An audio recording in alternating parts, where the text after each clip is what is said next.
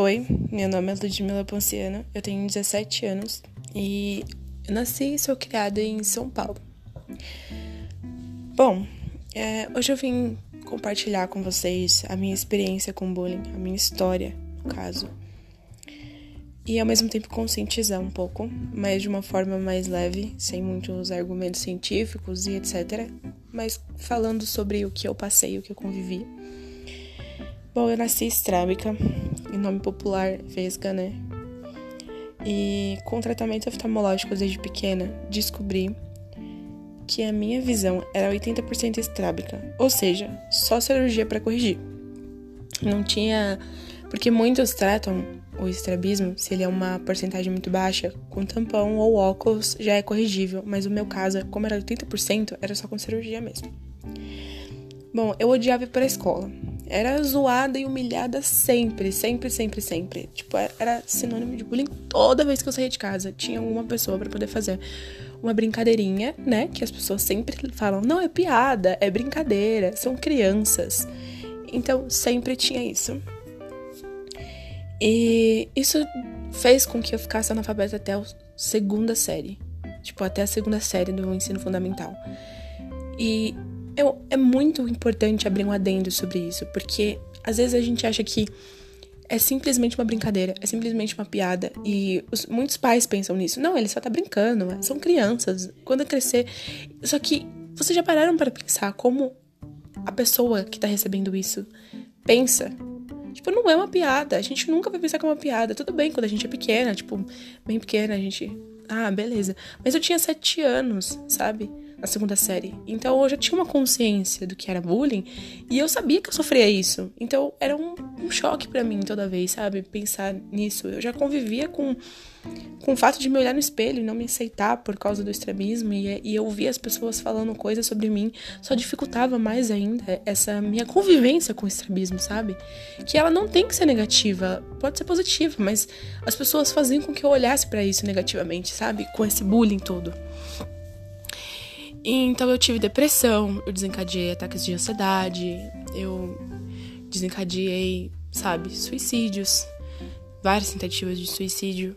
Graças a Deus nenhuma deu certo, né? Senão não estaria contando hoje. Mas nenhuma deu certo porque os meus pais sempre estavam comigo e toda vez me acalmavam, principalmente a minha mãe, ela lutou muito comigo nessa fase. Como meu pai trabalhava muito, a minha mãe ela tinha que, sabe, ser mil em uma. Então ela me ajudava muito com isso. Sempre fui muito ligada com a minha mãe. E com todo esse sofrimento, a minha mãe não aguentava também ver mais eu sofrendo desse jeito, porque não era só eu que estava sofrendo, eu fazia com que os meus pais sofressem com isso, as minhas irmãs sofressem com isso. Então, a gente decidiu, por um consenso, a gente tinha um convênio, e a cirurgia era muito cara, sabe? Sempre foi muito cara, a cirurgia é muito caro, né? Para bancar do próprio bolso. Então a minha mãe escreveu uma carta junto com a minha pediatra pro convênio, pedindo que eles fizessem um pro bono, uma espécie de pro bono, sabe? Que é pagar a cirurgia, fazer de graça. E eles queriam fazer uma entrevista comigo. Eles receberam a carta, falaram que queriam fazer uma entrevista comigo, esses negócios. Eu entrei numa sala e eu falei com uma mulher e eu lembro muita pouca coisa sobre essa conversa, mas eu sei que eu contei a minha história, eu contei o que eu passava, eu chorei, etc. E demorou uns dois meses, eles aprovaram e fizeram um pro bono, aceitaram fazer um pro bono comigo. E eu ganhei essa cirurgia. Nossa, eu lembro do dia da cirurgia. Foi incrível. Eu não dormia a noite toda, porque eu, eu desencadeei a ansiedade, então eu não dormia a noite inteira. Quando chegou no hospital, eles falaram para mim tentar dormir, para mim tentar descansar, porque eu tava parecendo um zumbi, tipo a nova cadáver, tava com o olho todo inchado, porque eu não tinha dormido mesmo. E não, eu não conseguia dormir. Então eu fui pra mesa de cirurgia, foram 4 horas e 20 de cirurgia. Só que dentro disso eu tive, na volta, né, quando eu tava voltando da anestesia geral, eu tive um ataque cardíaco. E a minha mãe disse que foi uma experiência horrível para A pior experiência da vida dela foi me ver debatendo lá e morrendo e etc. E, nossa, é horrível, sabe? Eu lembro a sensação de. Eu ouvir a minha mãe bem lá no fundo, assim, ainda dopada, sabe? Bem lá no fundo. Mas eu não conseguia voltar. Era desesperador. Mas por fim eu consegui. Tô aqui, tô bem. Mas nisso eu quero falar para vocês que eu tive a oportunidade. Eu tive a oportunidade de fazer a cirurgia, eu tive a oportunidade de me corrigir. Eu tive, por mais que marcas muito profundas dentro de mim, eu consegui superar muita coisa. Mas eu quero passar uma mensagem de conscientização.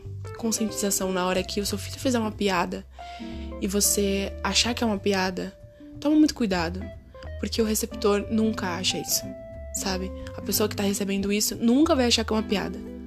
A gente nunca leva como uma brincadeira. Não é brincadeira.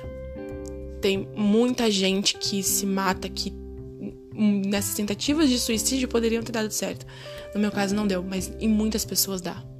Muitas pessoas se matam por causa do bullying, por causa do preconceito, seja ele por raça, etnia, religião.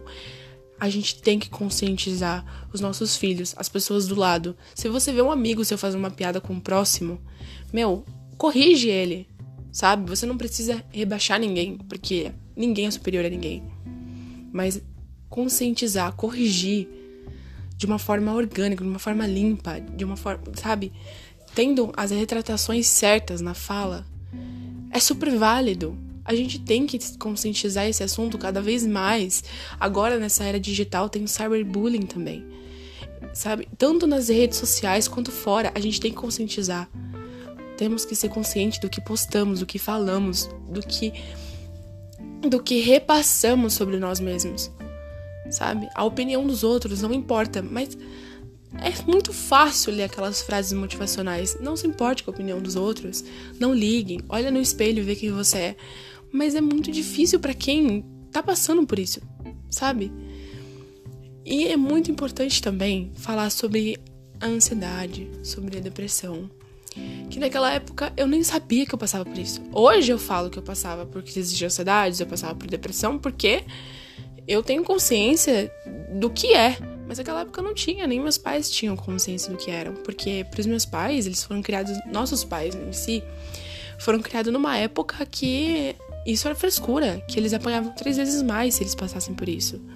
Então, eu também a gente não, também não pode jogar, julgar nossos pais, sabe? Por isso a gente não pode discriminar eles por isso falando que que eles estão errados por falarem que é frescura porque eles foram criados desse modo, mas a gente não. A gente está em pleno século XXI, em 2020, tendo acessibilidade a muitas matérias, a muitas reportagens, a muitos conceitos científicos sobre cyberbullying, sobre bullying, sobre preconceito, o que isso faz com a mente humana, o que isso retrai na pessoa.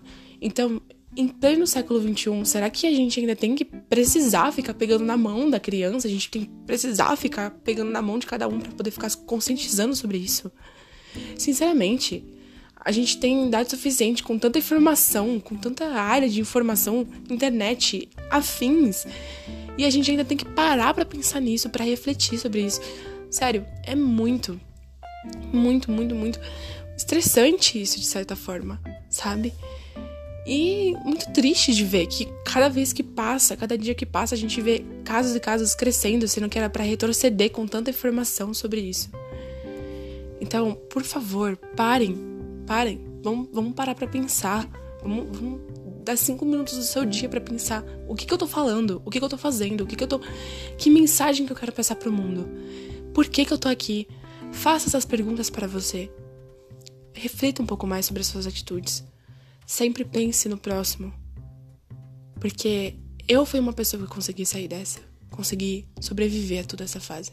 Mas muitos não sobrevivem. Muitos não estão aqui para contar a sua história e poucos que ainda estão vivos ainda estão vivos de alma.